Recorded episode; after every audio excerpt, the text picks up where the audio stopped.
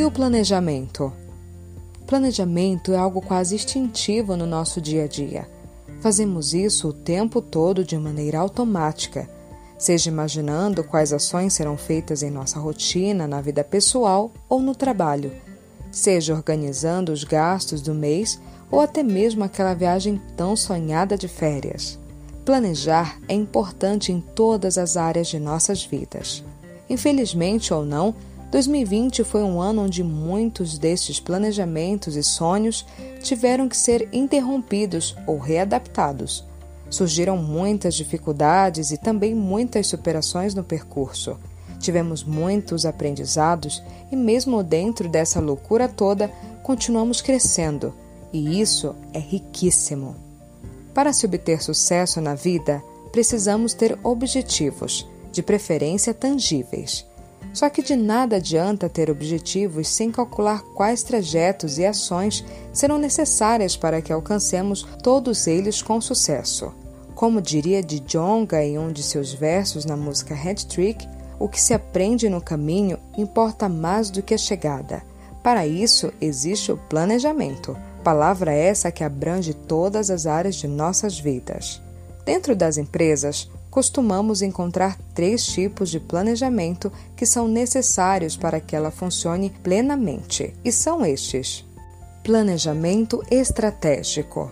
Esta é uma responsabilidade dos cargos mais altos da organização, onde os líderes alinham a situação atual com a desejada traçam metas e objetivos a curto, médio e longo prazos, definem quais ações deverão ser tomadas, levando em consideração os cenários dentro e fora da empresa.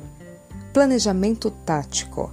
Depois que os planos são alinhados e preparados, é hora de repassar tudo para todos os gestores dentro da organização é extremamente necessário que exista uma comunicação clara e precisa entre todas as áreas envolvidas, para que as ações aconteçam de acordo com o esperado e sejam eficazes.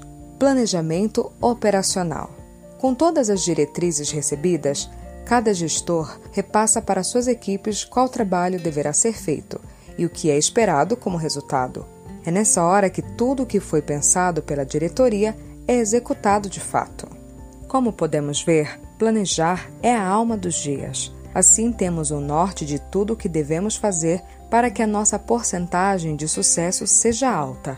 Para uma empresa, planejar é otimizar tempo e uso de recursos, buscando sempre alta performance, qualidade no serviço e a permanência dela no mercado. Não desanime se os fatos da atual situação na qual nos encontramos bagunçou seu planejamento. Esse momento é de adaptações e, com jeitinho, conseguiremos chegar onde esperamos. Até lá, continuaremos aprendendo no trajeto. Grande abraço virtual e até a próxima. Texto por Débora Souza.